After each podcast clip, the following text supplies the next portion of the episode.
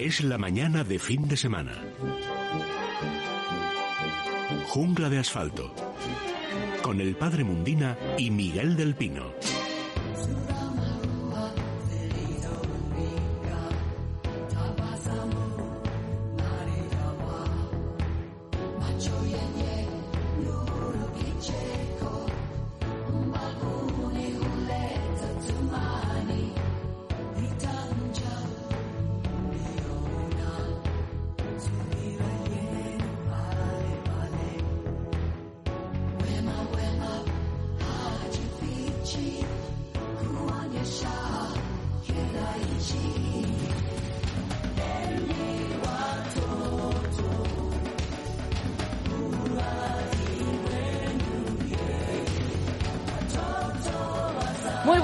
Días a todos. Son las 11 y un minuto, las 10 y 1 en Canarias y estamos de vuelta con Jungla de Asfalto. Profesor del Pino, buenos días. Muy buenos días, Celia. Buenos días a todos. Está por ahí el padre Mundina. Padre, buenos días. Muy buenos días, Celia y Miguel. Buenos, días, a todos. Venga, pues vamos a dar antes de nada el teléfono a los oyentes para todas las dudas que tengan sobre sus plantas, sus mascotas, también sobre pues, el virus, ¿verdad, Miguel? Porque algunas dudas podemos solucionar. 91 573 9725 91 573 9725 Ahora sí, eh, David Fernández me dice, hay que abrir la ventana. Pues abrimos la ventana. Es la mañana de fin de semana. Jungla de asfalto. Miguel. Bueno, pues eh, al abrir la ventana, por cierto, con un tiempo estupendo, ya vence el verano, nos encontramos con que ayer tuvo lugar el día 5 de junio, Día Mundial del Medio Ambiente. Ya saben los oyentes que lo de los días mundiales hay tantos ya, ¿verdad? Que una cosa es que los citemos y otra que creamos en la eficacia de muchos de ellos, de muchos de ellos, algunos sí, pero bueno, no está de más que en el calendario se marquen unas fechas simplemente para poner de manifiesto algún problema o algo que necesita ser especialmente tratado. En este caso, el Día Mundial del Medio Ambiente está claro que viene protagonizado por un factor biológico, un virus, un virus que se ha hecho amo de la actualidad ambiental, también de nuestras vidas y también de la salud en general de, de todo el planeta. Es lo que marca el Día Mundial del Medio Ambiente, aunque haya algunas cosas que pasan más o menos desapercibidas a la luz de lo que estamos viviendo. Por ejemplo, nos llama la atención la, un nuevo derrame, de, en este caso no es de petróleo, sino de gasoil, de foil, que ha tenido lugar en el círculo polar ártico, al norte de Rusia y ya dentro del círculo polar. Es un, derrame enorme, 20.000 toneladas, y viene a recordarnos una vez más la necesidad de que tampoco se bajen la guardia ante esos problemas ambientales que no me atrevo a llamar menores, pero que de luego quedan en segundo plano ante la panorámica de esta pandemia mundial.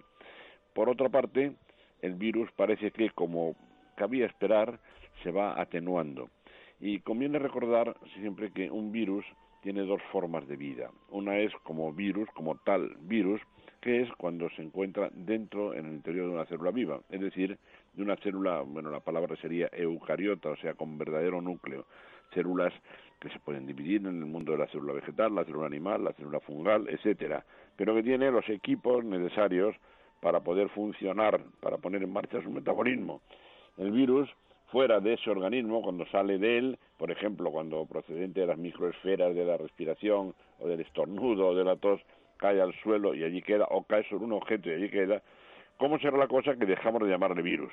En ese momento ya no es más que una partícula infectiva a la que la ciencia da el nombre de virión. El virus es tal cuando está dentro de una célula superior, es decir, cuando ha conseguido su objetivo de entrar y de parasitar. Cuando no lo ha conseguido, está en el medio en fase latente, esperando tener la oportunidad de, de poder atacar a alguien. Y si no lo encuentra, se muere. Lo que es muy diferente de unos virus a otros es el tiempo que pueden permanecer en vida latente, que en algunos casos puede llegar a ser de años, ¿verdad? Lógicamente, un virus será tanto más peligroso cuanto más tiempo pueda vivir fuera del organismo superior. En ese sentido, no sabemos todavía, eh, tenemos que ser modestos, todos los científicos lo han sido siempre, nunca han sido prepotentes como algún político que otro, eh, ya me entienden, ¿verdad? entonces los científicos se caracterizan por la prudencia y tenemos que reconocer que vamos aprendiendo mucho sobre este coronavirus, sobre el SARS-CoV-2, pero todavía nos faltan muchas cosas de conocer. Por ejemplo, cuánto es exactamente el tiempo que puede sobrevivir, que depende, como es natural, de las condiciones. Por ejemplo, si ya está claro que su óptimo de temperatura son los 9 grados, a 9 grados es cuando se encuentra justo, cuando se reproduce y cuando sobrevive mejor, el calor tremendo del verano español está claro que debe afectarle, ya llegarán esos 40 grados, no cabe duda de que llegarán, ¿verdad? Hay un precedente que no nos gusta demasiado y es que ya ha pasado el virus por algunos países con clima tropical y con altas temperaturas como Singapur y no por ello se extinguió. Hubo que seguir tomando todas las medidas de protección. Pero sí cabe esperar que el verano nos proporcione un ligero descanso, por lo menos en cuanto a la actividad máxima del virus. A partir de ahí, el peligro, tremendo peligro, de que bajemos la guardia, de que porque ya no salen noticias tan alarmantes, porque no hay tanto número de afectados, pues pasemos a hacer verdaderas estupideces, por no llamarlo de otra forma, como estamos viendo ya en muchos de los casos, este pre-verano, que algunos disfrutan pues, organizando actos masivos, masivos o haciendo cosas que de ninguna manera se pueden hacer, ¿verdad? Entonces, ahora vamos a entrar en un nuevo periodo de aprendizaje, a ver cómo se comporta el virus con la llegada del fuerte calor. Lo vemos con esperanza, pero lo vemos también con miedo, con miedo a la imprudencia. Y a partir de aquí, pues seguiremos aprendiendo. Mientras tanto, hay que recordar que saben nuestros oyentes que en este programa, por duros que nos pongamos a veces cuando hay que ponerse, tenemos un, un como se dice ahora, como dicen los modernos, un PIN, ¿verdad? Un espíritu mm, optimista. Ya desde la propia presentación de nuestra canción del programa se quiere poner de manifiesto. Esto es un programa que quiere ser tranquilizante, tranquilizador y que quiere ser optimista. Bueno, en ese sentido, entonces, pues queremos ver también que con optimismo, por lo menos con realismo, esa bajada, aunque tenemos que deducir de la barbaridad de los disparates de los datos que manejan los, los científicos, pongan muchas, muchas, muchas comillas oficiales, pero está claro que el virus está descendiendo en sus ataques lo vemos con, con esperanza, esperanza, más que optimismo, quizá la palabra clave fuera esperanza. Claro. Y un titular, por supuesto, no bajemos la guardia, no hayan irresponsables que pongan en peligro la vida de los demás. Pues sí, de momento la nueva normalidad, que dice la palabra que, que detesto, pero pues pueden ser 100 euros por no llevar mascarilla y, la nueva normalidad ideal sería en el, en el cole. Claro, lo de los coles va a ser, imagínate, se está hablando incluso de tener que contratar a más personal porque serán más aulas, no aulas eh, de un número limitado de, de, alumnos. Sí, hija, pero mira, hay cosas, a veces lo comento, yo siempre he dicho que ser profesor, y yo lo he sido durante pues más de 40 años, ser profesor, pues como el sacerdocio del padre, y también como la, la, práctica militar, yo creo que son cosas que, que, marcan que marcan carácter, ¿verdad? imprimen carácter. Entonces a veces no puedo soportar que mis, mis ya mis ya viejos huesos de profesor se estremezcan, ¿verdad? Cuando oigo noticias como la, el proyecto del señor Iglesias de mandar a los colegios de niños pequeñitos una especie de supervisor para que ponga paz, para que no se peleen los niños. Vamos, vamos, no lo quiero pensar. Yo ahora mismo no podría estar en activo en la enseñanza, ¿verdad? Porque ya habría muchas cosas que no podía soportar. Pero esto iba a colmar ya el vaso. Yo estoy ahora mismo, en, yo nunca he dado clase de enseñanza infantil, ¿verdad? Siempre mi mundo ha sido el de primero la enseñanza universitaria y luego la enseñanza media. Pero si yo estoy en un colegio ahora mismo y viene un, enviado del señor Iglesia a decirme cómo tengo que poner paz entre los niños, a lo mejor los niños tienen paz, pero yo desde luego me vuelvo agresivo y tremendamente en fin, que no quiero seguir, pero espero que no llegue a culminar ese proyecto de mandar a un asesor político para que controle el, pacifismo de los niños, Elia. Claro, eh, por ejemplo, Madrid sí plantea que los colegios de primaria puedan abrir ya las, sus puertas, ¿no? A partir de, pues no sé, la semana que viene para alumnos eh, con mayores dificultades. Y es que, claro, hay muchas dificultades. Parece que esto de teletrabajar, que estábamos preparadísimos y no. O incluso cómo están los chavales haciendo las tareas online, que no es lo mismo, ni mucho menos que, presencial. No digo que ni mejor ni peor, es que no estamos preparados. Para eso también tiene que haber una transición. Y si, un, si un chaval no tiene en casa a alguien eh, que sepa un poco de esas materias, no sé cómo decirte, pues desde las fórmulas de, del triángulo, ¿verdad? Cómo se halla el área, o qué es una perspectiva caballera, o vamos a hablar de eh, poesía, la rima sonante, consonante, eh, o la sintaxis propia, ese chaval, tú dime a mí, ¿no? Si no tiene en casa esa ayuda. O sea, el tema está siendo caótico en algunos hogares, pero claro. y lo seguirá siendo, mira, desde la antigüedad remota. Yo creo que habría que ver si ya en el hombre neandertal o en el Pithecanthropus, pero la transmisión de conocimientos, desde luego, ha requerido siempre la figura de una casta especial de la sociedad que tiene un nombre dignísimo, el profesor, el profesor que en unas circunstancias como la que hemos vivido sea necesario a veces prescindir del contacto directo con el profesor para tratar de utilizar, bueno, de algo bueno tienen que servir también, todas las nuevas tecnologías y el ordenador, todas estas cosas me parece magnífico. Pero hay que volver cuanto antes al contacto con el profesor, con el profesor, ¿eh? con el profesor. Estoy hablando del verdadero profesor no de advenedizos que quieran aprovechar también la situación para implantar ideología en los niños y en los adolescentes. ¿eh? Pero habrá que volver cuanto antes. Desde luego el esfuerzo de los profesores ha sido ingente. Yo creo que merecerían también todos los homenajes.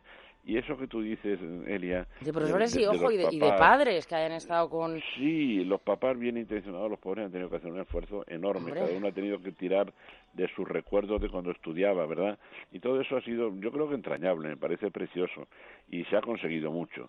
Pero cuanto antes volvamos al contacto con el profesor, muchísimo mejor, aunque reconozco que en este caso se ha hecho lo que se ha podido. Puede ser, Miguel, entrañable, pero muy frustrante a la vez, ¿eh? te digo.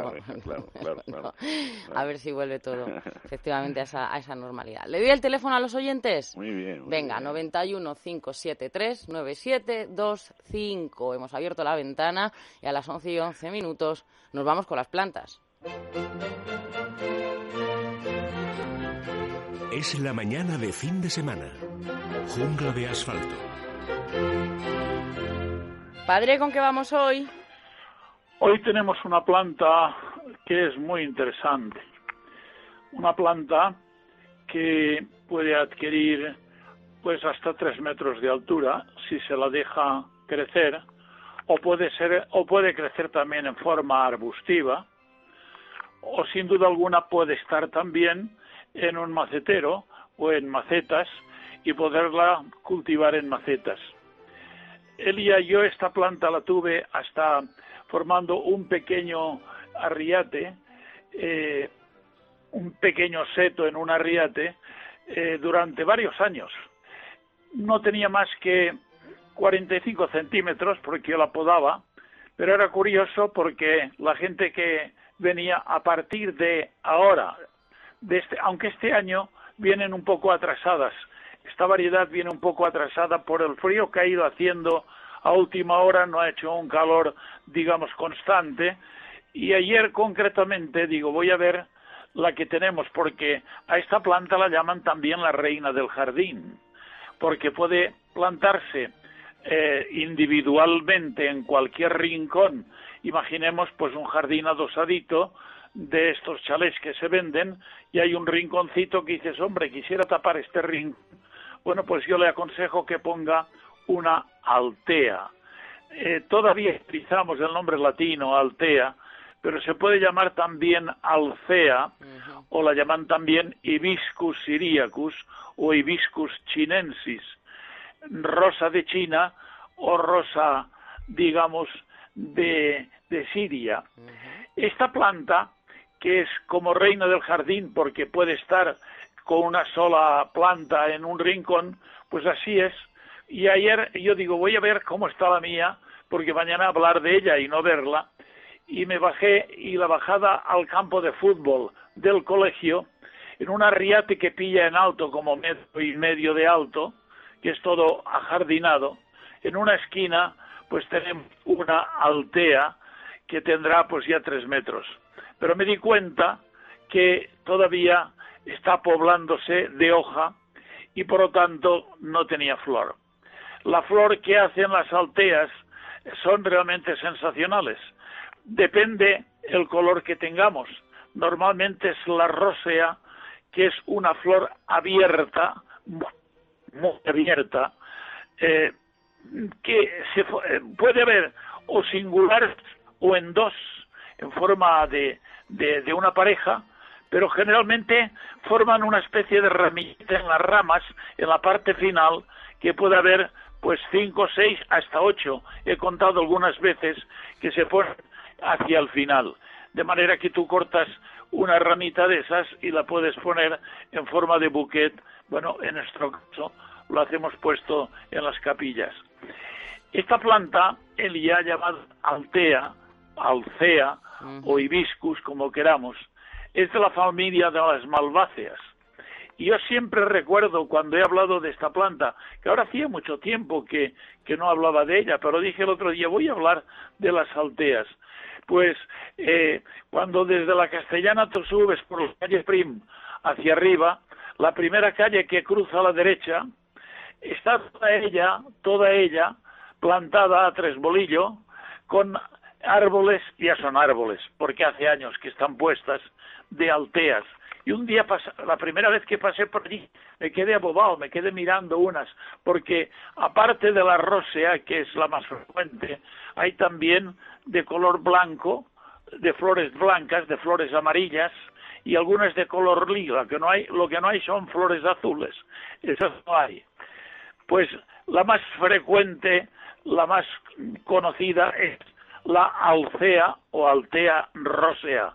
Esa eh, presenta hojas parecidas a las del árbol arce e inflorescencias también tienen una, una belleza enorme porque los, los pétalos se, eh, se recogen un poco, otros quedan iniestos, pero es una flor muy abierta y los sépalos quedan abajo en el fondo y realmente es una flor espectacular y siempre ha tenido en los viveros siempre ha tenido mucho éxito por eh, es el, el, lo singular que es la floración.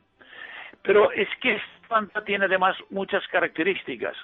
¿Cuándo he dicho yo? Bueno, ahora, enero, digo enero, perdón, junio, es cuando empieza a florecer, pero he dicho antes que viene un poco atrasada este año porque la que yo fui a ver y que me refería antes, la estuve mirando y todavía se está poblando de hojas y probablemente hasta finales de mes primeros del otro no empezará a florecer. Estará floreciendo probablemente pues hasta prácticamente finales de agosto y en septiembre todavía queda toda verde. Esta planta tiene además otra peculiaridad. Mm, como todas las plantas, cuando hay heladas serias, toda planta, aunque sea, digamos, muy resistente, siempre naturalmente se resiente. Pero esta planta aguanta perfectamente el frío.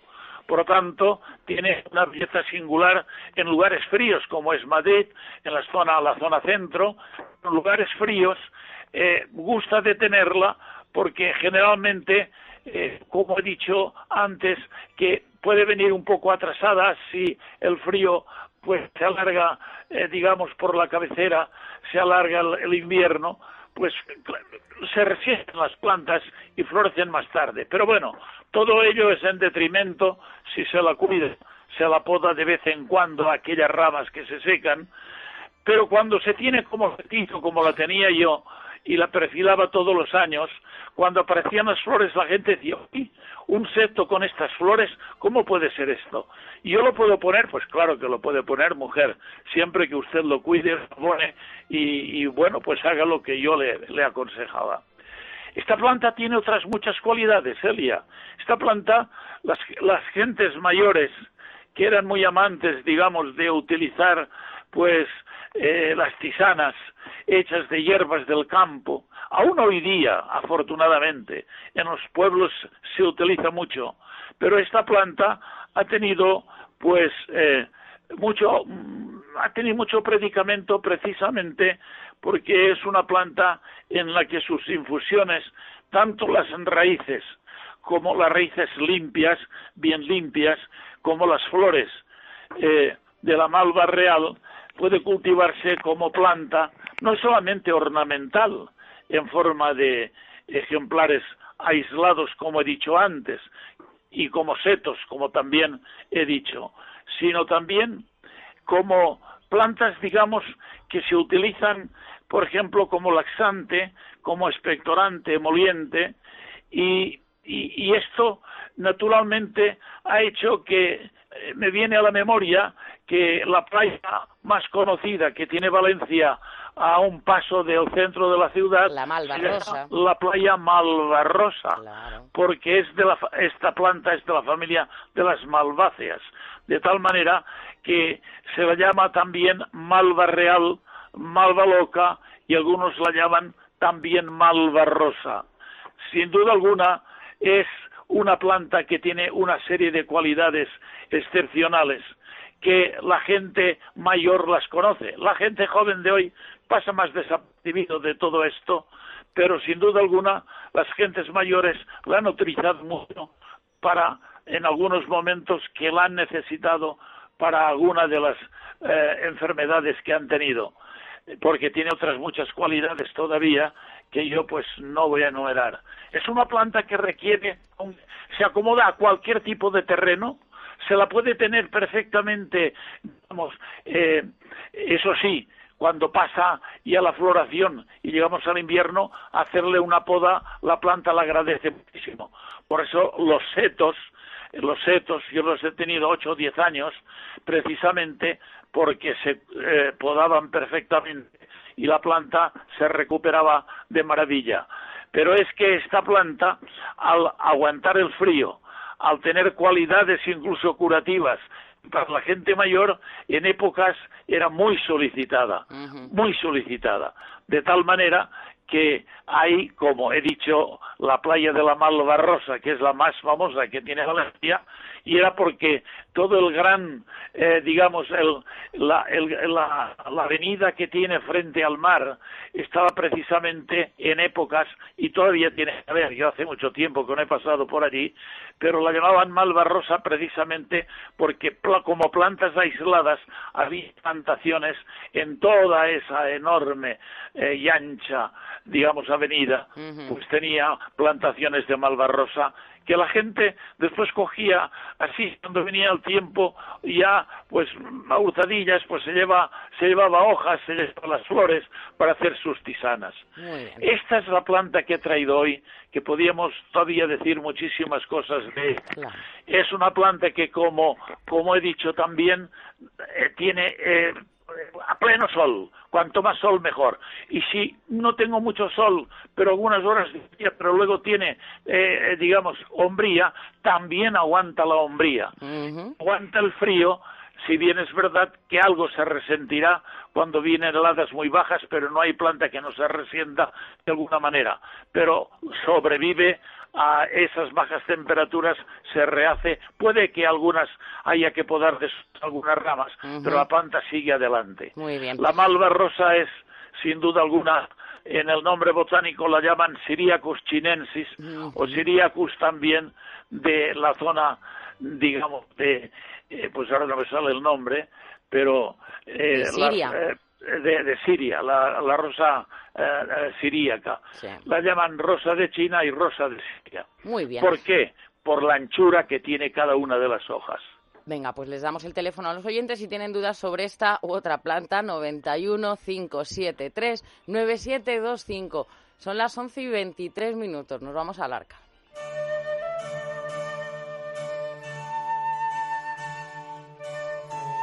Miguel, tú dirás. Bueno, pues vamos a ver, Elia.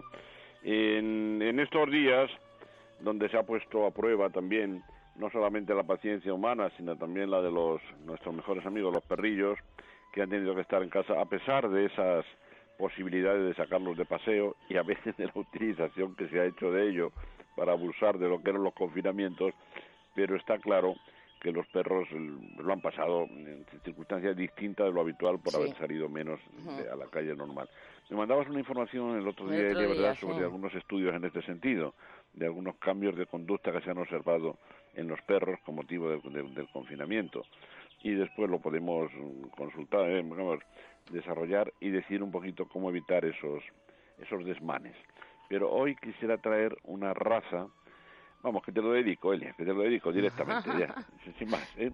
porque a veces las razas caninas pues deben su popularidad no solamente a sus virtudes, a sus cualidades, sino a que pues han sido los perros de compañía pues de algún determinado personaje de la realeza, Sí. de artistas, bueno, pues en este caso la raza que traemos hoy pues tiene una pareja que son los perros de compañía de, pues nada menos que de Elia Rodríguez. Ah, ¿eh? pues claro. ¿Verdad. Elia? Entonces, De la mismísima realeza también. bien, de la casa. realeza de la comunicación. Elia. Así que va por ellos, o sea, va por ti primero. Y ya mira, aprovechamos para darte las gracias por todos los esfuerzos que estás haciendo tú para, para luchar por, por jungla de asfalto durante el confinamiento, ¿verdad? Y también a ellos, a Pipo y a Pepa. Sí, ahí ¿eh? me quebré en el nombre, me, me, quedé, me quedé calva, vamos. bueno, el Cavalier King Charles, ¿no? ¿Cómo se han portado, Elia? ¿Qué tal Se han portado muy bien. A mí algo que me llama mucho la atención y es que, claro, como el tiempo era muy limitado a la hora de, Sí. de bajar, no, no podías dar ese paseo, hablo en, en los momentos de, de confinamiento. Ellos como que eran conscientes, ¿no?, de que tenían que hacer sus cositas rápido y, y arriba otra vez, ¿no? O sea, en ese sentido, sí se han, se han portado bien. y Mucho la gran tiempo en diferencia de carácter que hay entre, entre Pipo, que es el macho, y, y Pepa, que es la hembra, ¿se ha notado también en estas tensiones por, la, por el confinamiento o no? Sí, de, mm, se llevan se llevan bien. Hombre, ya sabes que la, la hembra, y por ser también más, más joven, pues es más juguetona, ¿no? Y el otro, pues un santo varón. bueno, pues mira, yo precisamente... es una raza muy tranquila en muy general, ¿eh? Sí. Yo lo único que no me gusta del perro y que en algunos casos se ha, se ha potenciado es la agresividad. O sea, el factor agresividad en el perro creo que es lo primero que hay que mm, hacer, eliminar, por hablar claro, para, tenerlo como animal de compañía. Y hay que reconocer que hubo unos años, mira, en España concretamente en los años 80, coincidente con una, una crisis de miedo a la inseguridad que entonces se, se padecía o creía padecer, los asaltos, los atracos, etcétera, y eso potenció también incluso la creación de auténticas escuelas de adiestramiento para la Mm. agresividad de los Sí, perros, sí, ¿verdad? sí. Eh, Todos lo recordamos y había adiestradores que presumían en sus fotografías y tal de perros tirándose como una fiera contra un maniquí, en fin, que se convertían en verdaderas en verdaderas armas y que Mm. nunca solucionaron ningún problema porque mira, como me decía a mí en aquella época un afamado criador, dice, si entra un ladrón, si entra un asaltante en tu casa y tienes un perro en el jardín, seguramente multiplicará el problema en vez de solucionarlo. ¿eh? Claro. multiplicará el problema. Entonces yo, la agresividad en el perro es algo que, que, que- que no soporto. No. Y en cambio, me encantan los buenos, Elia. ya sé que todos los perros son buenos, pero si quieres traducirlo, pues de- los perros de buen carácter y bien educados. En ese sentido, el caballero King Charles, tu, tu perro, pues es un verdadero, un bendito, si me permite el padre decirlo así, ¿verdad? Sí. Cuando estudiamos y cuando investigamos el origen de las razas caninas, nos encontramos con mucha fantasía. ¿eh? Se remonta a los chinos en la antigüedad, no sé qué. ¿eh? Realmente los perros, las razas como hoy los conocemos, tienen un origen bastante moderno. Y así el Cavalier King Charles, como hoy, tal como lo conocemos hoy en España, es un perro, lógicamente, como muchas de esas razas, cuyo origen se remonta a Inglaterra, Sí. al siglo XVI en concreto, pero que no dio el salto hasta el continente, ah, perdón, al continente hasta el siglo XX, hasta los primeros años de nuestro siglo, ¿verdad? Es descendiente, sobrino de una raza, una raza que fue muy prestigiosa en el Reino Unido. Eh, en el Reino Unido se quería, incluso Enrique VIII de Inglaterra, pues quería tener siempre, muy machista en este sentido, perritos pequeñitos, pequeños para que entretuviera a la señora, decía, perros spaniel para las damas. Recordemos que spaniel es un adjetivo que se utilizaba para muchos perros de caza de talla media y orejas caídas. Orejas grandes, sí. Eh, Técnicamente lo llamaríamos bracos o bracoides, ¿verdad? Sí. Fíjate la cantidad de razas de este tipo que llevan el, ap- el apellido Spani en español. ¿eh? Bueno, pues el Cavalier es uno de ellos, pero su remoto antecesor era el King Charles Spaniel, una Mm. raza que fue, como digo, protegida por el mismísimo Enrique VIII. A partir de ahí, por la realeza, Carlos II, hablamos de 1630, 1685, en eso mostró pasión, pasión por el Cavalier, ¿eh? y desde luego fue uno de los grandes propulsores de la raza. En principio, se dio mucha importancia al color y el, el Cavalier el, del rey Carlos, el King Charles Cavalier, se dividió en, en razas cuya nomenclatura se basaba en los colores. Por ejemplo, los negro y fuego, King Charles propiamente dicho, los tricolores, llamados Prince Charles, y los naranja y blanco, a los que se dio el nombre de Blenheim. Cuando saltó la raza al continente, ya se dieron se dio pri- prioridad a otras características sino al color, sobre todo al hociquito. Sí. ¿eh? Y entonces, en la descripción típica, que tú conoces también, el Cavalier King Charles es un perro de orejas de implantación baja, caídas, deflecadas, preciosas, y de un hociquito corto. Corto que no tiene que llegar a un modelo exageradamente braquicéfalo, sino simplemente un hocico cortito, que es uno de los, de los problemas de selección que más guerra dieron hasta llegar a la raza, ¿verdad? Y de respiración para ellos también. Efectivamente, por eso no se trata de, achatarlo demasiado, como llegar a un perro tipo de tipo braquicéfalo, sino simplemente distinguirlo del modelo ancestral, que es lo que se pretendía, orejas muy grandes, desflecadas, de implantación baja y hociquito corto. Tampoco son deseables los ojos demasiado pequeños, que es una de las características que se seleccionó en ocasiones para evitar los ojos que vulgarmente llamaríamos saltones. saltones sí. los, los ojos no tienen que ser saltones, pero tampoco tienen que ser pequeños porque ese es uno de los problemas veterinarios de la raza, ¿verdad? El Cavalier tiene que ser un perro activo, gracioso, equilibradito y su expresión ya sabes, la primera impresión que me dio a mí cuando conocí a, Pipo, tu perro, me pareció graciosísimo por su expresión amable, eh, amable. Sin embargo, es un perro que carece completamente de agresividad total, agresividad cero, eh, como bien puedes testificar, ¿verdad? Afectuoso, pero no tiene que ser tímido, ¿eh? no, lo que tiene que ser es alegre, amigable, no nervioso y por lo demás poco, ¿qué me vas a decir de él?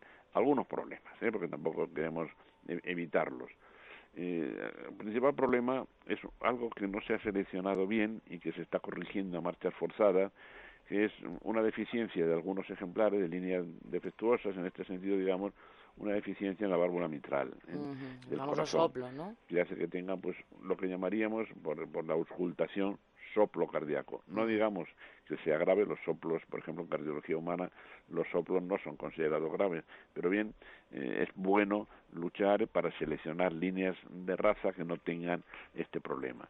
Y la pequeñez de los ojos también puede ser otro de los problemas de la raza que hay que combatir. Por lo demás, un perro maravilloso, maravilloso.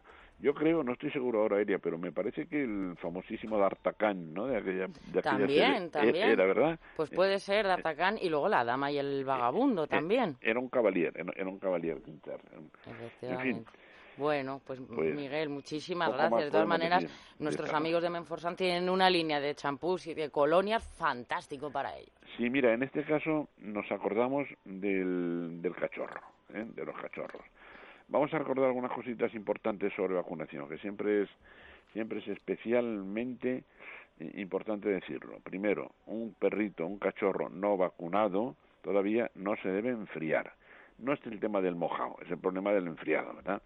Para ello, pues Menforsan nos ofrece, para seguir esa regla de no empapar al perro que luego se pueda enfriar secarse, los, famosos champús en espuma. Sí, funcionan muy bien. Que se aplican, fíjate, con la mano. ¿eh? Con la mano, se puede hacer con un guante o con la mano simplemente.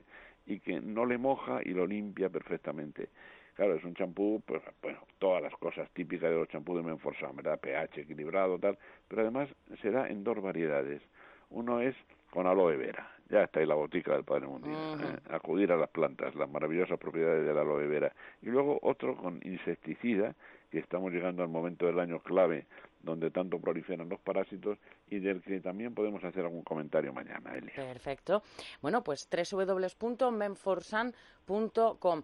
Le voy a dar un consejo a los oyentes y es que cuando no suben los combustibles, pues es la electricidad, sino el agua. Pero que afortunadamente hay artículos como Masical con los que podemos ahorrar. ¿Cómo es posible esto? Nos lo cuenta Antonio Ruiz. Antonio, buenos días. Hola Elia, muy buenos días. Pues esto es posible desde hace ya más de 25 años colocando el dispositivo masical en la tubería principal de nuestra vivienda, negocio, comunidad de propietarios, en cualquier lugar que lo queramos eh, colocar para impedir que la gas se vaya pegando en las tuberías, en grifos, en duchas, para evitar que ocasione averías o un mal funcionamiento de nuestra lavadora, lavavajilla o calentador o caldera de agua. Bueno, además tiene muchos más beneficios. Por ejemplo, el hecho de poder limpiar internamente toda la cal que se ha ido acumulando en las tuberías y en la maquinaria por donde el agua pasa. Eso hace también que al quedar limpias eh, pues podamos recuperar ese caudal de agua perdido, que incluso se minimicen las manchas de cal que suelen aparecer cuando limpiamos la cocina, sanitario y que tanto afean pues eh, cuando limpiamos después. Incluso pues notar un baño relajante, mucho más hidratado después de la ducha o del baño. Bueno, entregáis las máximas garantías como muestra de confianza. Sí, entregamos la garantía de funcionamiento de por vida, es para, para siempre, garantía de duración ilimitada y lo dejamos a prueba un año entero. Todo esto lo damos por escrito a todos nuestros clientes para que en ese año, si no quedan convencidos, lo puedan devolver y recuperen su dinero. Bueno, pues oferta, Antonio. Pues atención porque es el penúltimo día de la promoción. Fíjate bien, eh, Elia, que si llaman al 902 107 109 pues por el precio de un masical, que son 99 euros habitualmente, lo bajamos a 82. Vamos a dar dos masical al precio de uno. Penúltimo día en el que vamos a regalar también el economizador de ahorro energético para su vivienda y gastos de envío gratis. Pero tienes que llamar ahora mismo al 902 107 109 o si lo prefieren pedirlo en www.masical.es. Recuerden que Masical se escribe con S de Sevilla. Venga, pues marquen ahora mismo 902-107-109 los primeros pedidos Masical 902-107-109. Gracias, Antonio. Un saludo, buenos días.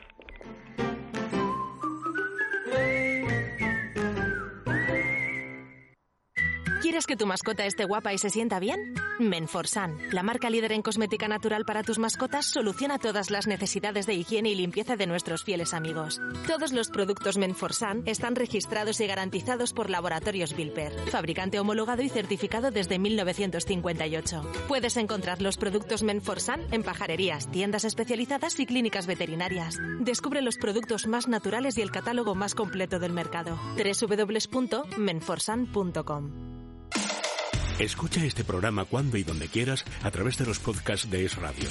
Instala nuestra aplicación para iOS o Android. Entra en nuestra web esradio.fm o búscanos en iBox, Apple Podcast o Spotify. ¿Necesita un servicio de producción audiovisual? ¿Le gustaría impulsar o renovar la imagen de su empresa ante sus clientes y proveedores? Cronos Producciones Multimedia le ofrece soluciones audiovisuales a su medida. Vídeos corporativos, producción de programas, spots de televisión y publireportajes. Cronos Producciones Multimedia dispone de un grupo de profesionales con años de experiencia, plato de grabación propio, equipos de edición y postproducción y todo lo necesario para realizar su encargo con las máximas garantías. Solicite información y presupuesto sin compromiso en el 91 574 6486 o visite cronosmultimedia.com. Estás escuchando Es Radio. Colacel Antiox es el antioxidante más eficaz. Para la piel y articulaciones. Y lo demostramos. Aporta proteína de colágeno que aumenta la masa muscular y vitamina C que potencia la formación de colágeno. Y es realmente eficaz porque se asimila más del 90% de sus componentes. Colacel Antiox, mucho más que colágeno. Mundo Natural. Los sábados a las 2 de la tarde, Economía para Todos, con Carmen Tomás, en Es Radio. Recuerda, con Mundo Natural tus complementos alimenticios, alimentación bio y cosmética natural en tu casa en 24 horas. Pedidos en parafarmaciamundonatural.es y por compras superiores a 70 euros, regalo seguro. ¿Quieres que tu mascota esté guapa y se sienta bien? Menforsan, la marca líder en cosmética natural para tus mascotas, soluciona todas las necesidades de higiene y limpieza de nuestros fieles amigos. Todos los productos Menforsan están registrados y garantizados por Laboratorios Bilper, fabricante homologado y certificado desde 1958. Puedes encontrar los productos Menforsan en pajarerías, tiendas especializadas y clínicas veterinarias. Descubre los productos más naturales y el catálogo más completo del mercado. www.menforsan.com 11 y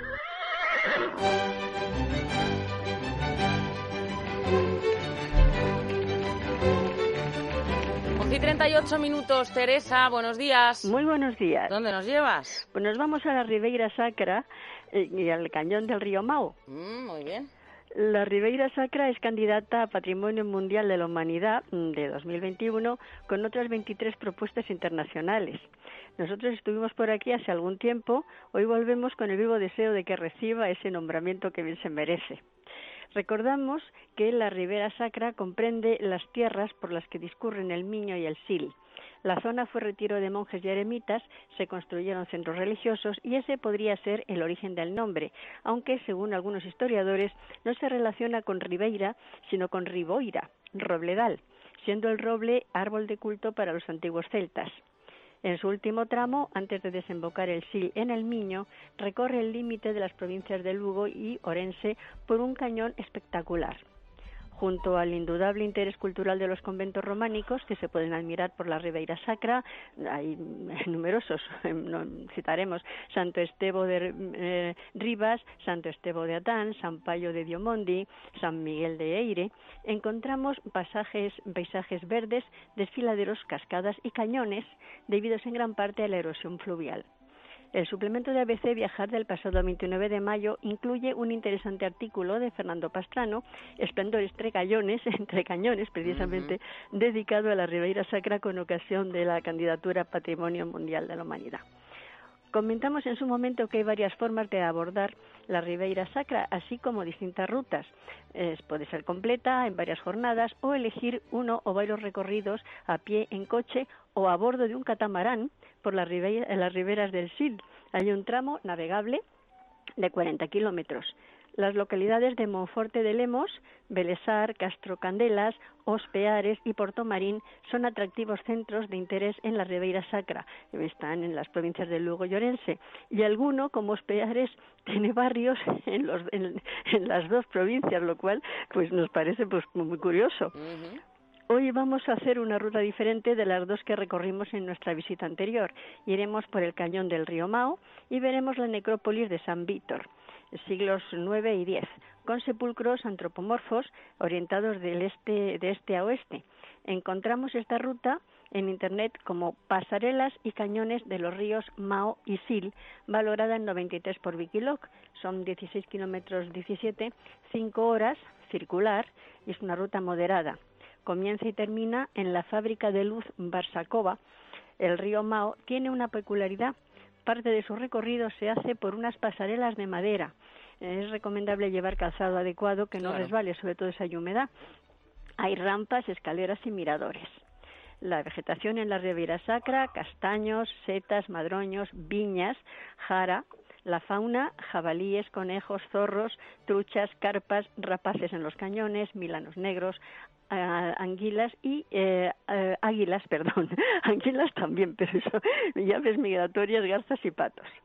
En cuanto a gastronomía, no olvidemos que Ribeira Sacra, como eh, denominación de origen, hace referencia a sus exquisitos vinos, apreciados ya en la época romana.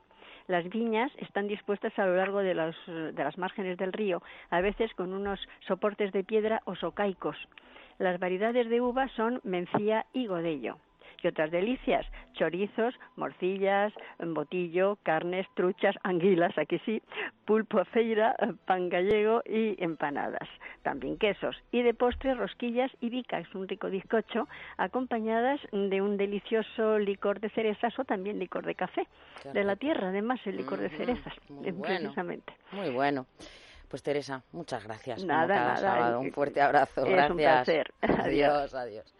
Tenía yo. En Eh, cuanto a lo de la, la anguila que decía María Teresa, Sí. nos hemos sonreído, pues no sería raro que hubiera anguilas arriba también, También. porque porque la anguila tiene una, una característica asombrosa, que es la de poder salir del agua e irse prados arriba. ¿eh?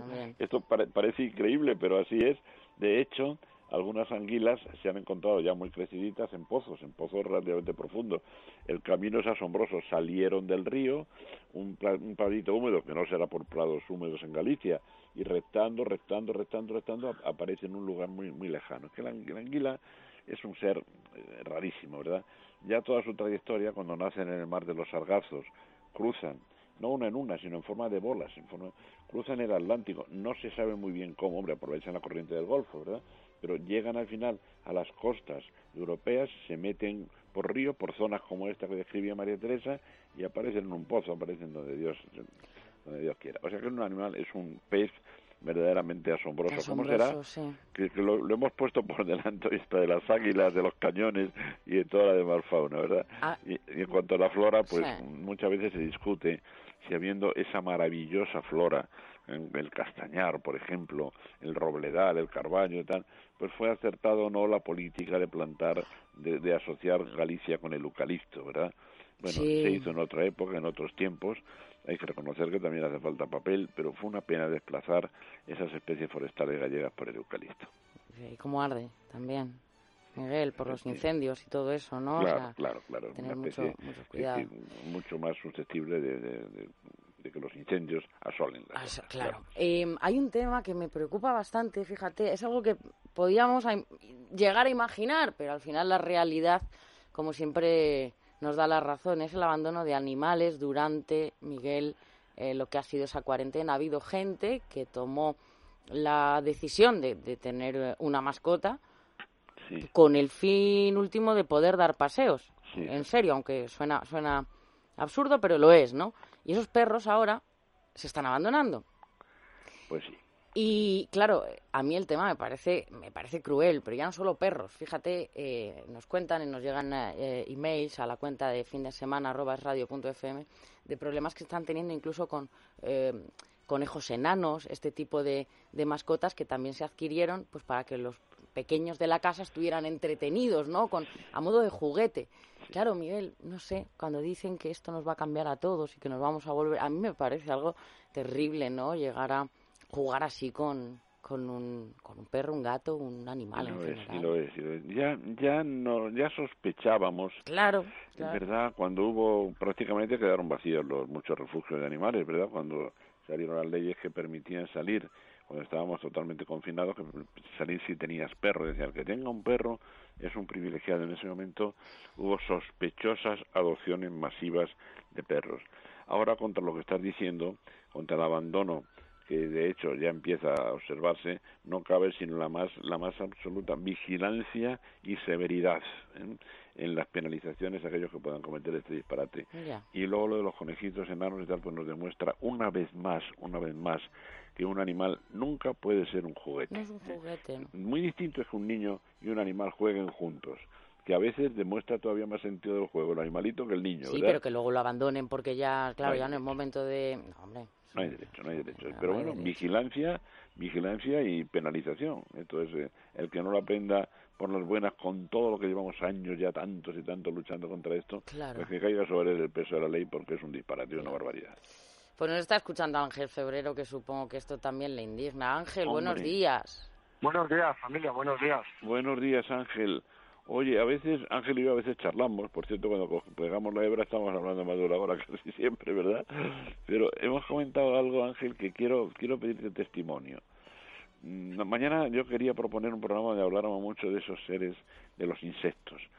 Se viene observando una tremenda decadencia y desaparición de muchas especies de insectos. Tú que vives en el campo lo puedes corroborar quizá, Ángel. Sí, así es. Y de hecho este año, que ha habido bueno un año climatológico muy bueno, de grandes lluvias, muchísima vegetación, y todos esperábamos un boom de insectos, ¿no? De, vamos muchos abejorros, abejas, por ejemplo, con saltamontes, grillos. Pues sí, ha habido una pequeña mejoría, pero muy, muy, muy, muy mínima y realmente no, no ha hecho justicia. Realmente se, se, ve claramente que la mayoría de las poblaciones de insectos van a la baja a una velocidad importante, sí, sí se nota, sí pero de una manera vertiginosa. El, saltamontes, por ejemplo, si llega a seguir la decadencia que estábamos observando en los años anteriores, habría que haber explicado a un niño lo que era un saltamontes como algo que no hubiera visto en su vida, ¿eh? con, lo abundantes que eran antes. Y las mariposas, también decadencia muy grande. Un bajón grande en, número y en, especies. hay especies que yo ya no he vuelto a ver, pues sí que se ve, por ejemplo, el papilio macaón o la vanessa atalanta, que he tenido por aquí por el jardín alguna este año también por ejemplo, todas las mariposas que son todos piéridos, como la mariposa de la col, mariposas más comunes y se ven. Pero luego hay muchas que ya no, ya no he vuelto a ver más. No, es que no las he vuelto a ver ni, ni buscando. Y bueno, hay quien dice saltamontes o grillos, que antiguamente ibas andando y que te saltaban desde los pies por el, cantidades industriales. Vamos, es que ahora es difícil ver. Y escuchar un grillo o ver un saltamontes es complicado, sí quizá la causa, bueno, es, es, lo primero que se le ocurre a uno, aunque este tipo de cosas requieren casi siempre investigaciones ecológicas serias, pero quizás sea el empleo masivo de, pesticidas, de insecticidas en algunas zonas, por decir algo, por decir una vulgaridad, porque ya digo que el tema es que estudiarlo a fondo. De muchos factores. por supuesto está también el hecho de que hay un estrés importante para las plantas, un estrés climático brutal, porque claro, las primaveras son muy cortas. Bueno, este año ha sido un poco excepcional, pero normalmente las primeras han sido muy cortas, muy austeras, con poquísima lluvia. Las plantas no consiguen hacer sus ciclos.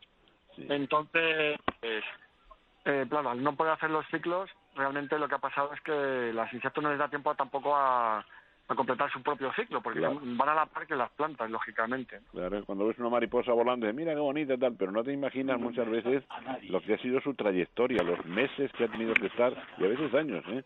en fase de oruga, luego escondida bajo tierra y tal, hasta llegar al momento glorioso de la fase voladora, ¿verdad? Que es la fase nupcial. Pues Ángel, me alegra tu testimonio, ¿eh? ¿Qué tal se vive en el campo? Mejor, mejor confinado en el campo que en un piso, ¿verdad? Bueno, sí, mira, ahora me estaba hablando nada más con una amiga que, que estaba comentando lo que sí, que sí, que efectivamente no, no tiene nada que ver aquí, porque tienes ahí el estás aquí viendo todos los pájaros que vienen aquí a beber agua del estanque, bueno, estás rodeado de, vida y demás, claro, de diferente, diferente, de otra manera, sí, de otra manera. Un fuerte abrazo, Ángel, gracias. Precisamente, mira, esta, esta, chica con la que estoy ahora es especialista en abejas, y ella me ha dicho que, que hay una serie de enfermedades que están haciendo que las colmenas eh, silvestres, las silvestres prácticamente están desapareciendo, casi no quedan, y las que son domésticas hay que tratarlas prácticamente anualmente contra la barroa y otras enfermedades. Ay, Ángel, te escuchamos tan mal. Eh, intentaremos tener otra conexión, Miguel, porque le escuchamos francamente mal. Lo siento mucho. Yo traduzco que la barroa que dice él es un ácaro. un ácaro que está a punto de arruinar a todos los colmenas. Luego han venido otras enfermedades pero en fin, la naturaleza es muy complicada. Efectivamente. Bueno, José Manuel de Madrid tiene una duda para el padre Mundina. José Manuel, buenos días. Hola, buenos días. Bueno, buenos días, José Manuel, estoy buenos escuchando. Días, padre Mundina. Mira, voy deprisa, son varias preguntas en una. Tengo, me parece que se llama Amor de Hombre, ¿puede ser? Sí, hombre. Vale. Pues tengo una que la trasplanté ahora, antes de la primavera, y va muy bien. Lo que pasa es que la tengo tan grande que me cae por debajo y era preguntarte si puedo cortarla ahora y volver a trasplantar, que haga esqueje o no. Puedes podarla si quieres, Bien. o puedes incluso eh, separar la macolla y hacer tres o cuatro trozos si quieres regalar a alguien uno, porque el amor del hombre es una planta que prende eh, casi tirándolo al aire y toca el suelo, prende. Eso es, es rápida y fuerte, sí. Y luego, mira, otra cosa, padre, eh, me he comprado un abono universal que son se llaman clavos, son como clavos y entonces... Sí, como abono, para abono. Es abono, sí. Pero mira, siempre no te pases. Eh, una, una maceta de 25 centímetros con que pongas dos es suficiente, ¿eh? Vale, incluso, mire, incluso había puesto yo medio clavo, no dos, de una de, como dice usted, de ese tamaño, o sea, por quedarme un poquito corto no, no pasa nada. Es preferible.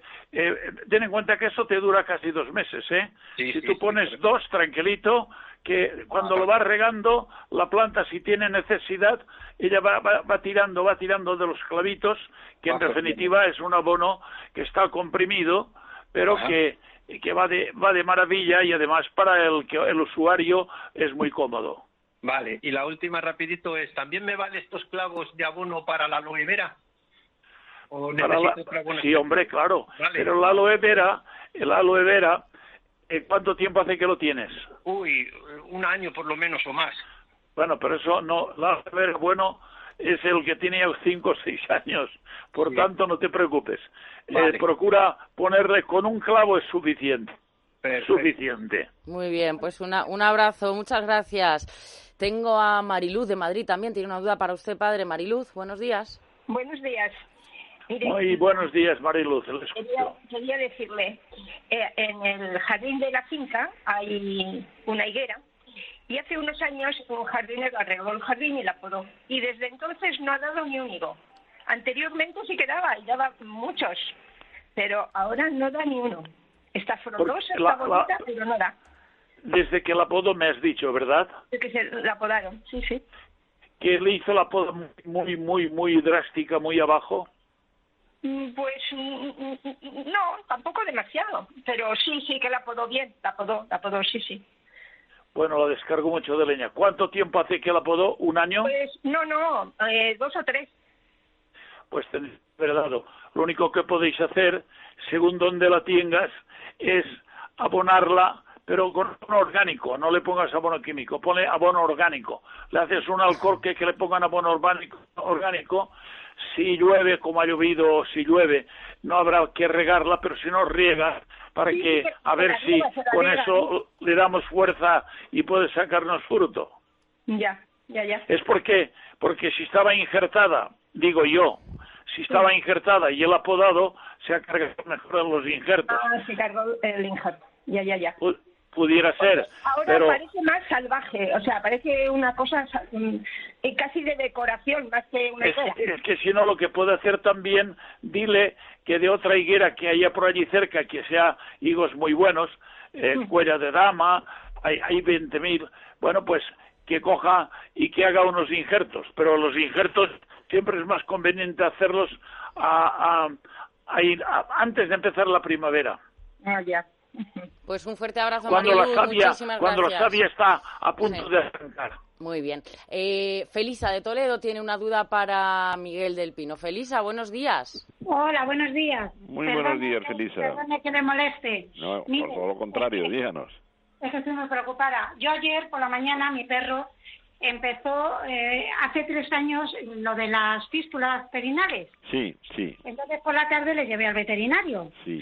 Entonces me tiene, está con todos los frentes cubiertos. Omeprazol, antiinflamatorio, dos tipos de antibióticos y un tipo de Promax que me dijo que era un probiótico. Sí, sí, O sea, que está todos los frentes está cubierto. sí, sí. Pero esta mañana, eh, al dar el paseo, mi marido la ha tenido que traer en brazos porque no quería andar.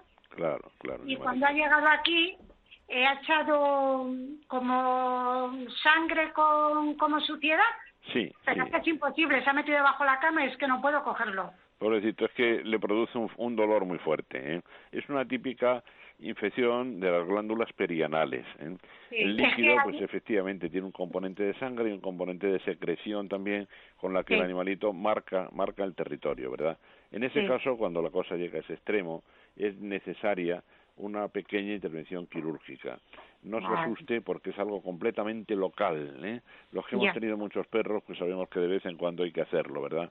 Pero hay que tranquilizar al animal, a veces, por bueno que sea, hasta que ponerle un pequeño bozal, porque le produce un gran dolor, un gran dolor. Del bozal y sale corriendo. An- animalito, claro.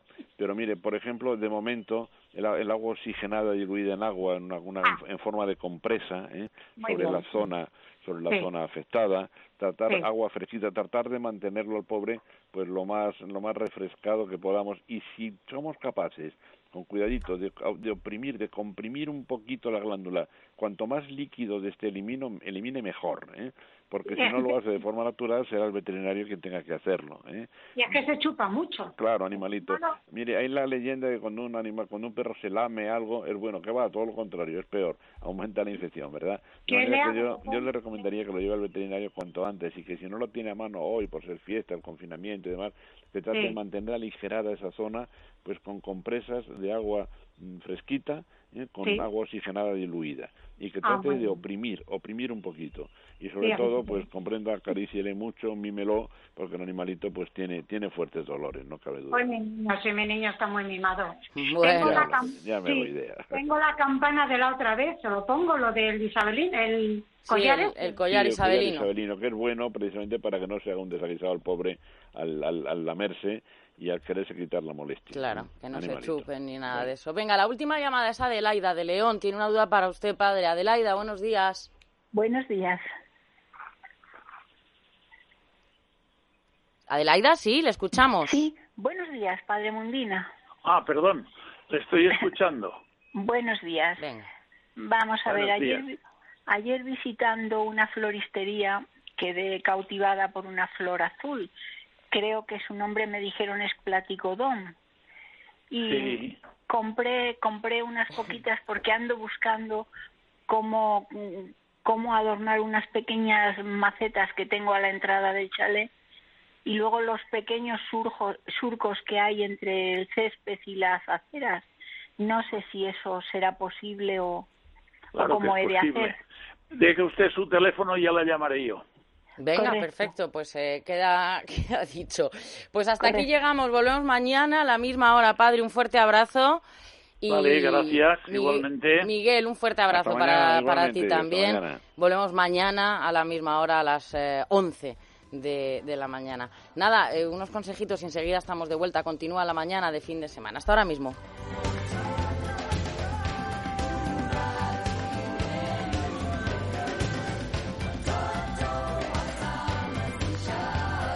Es la mañana de fin de semana. Jungla de asfalto.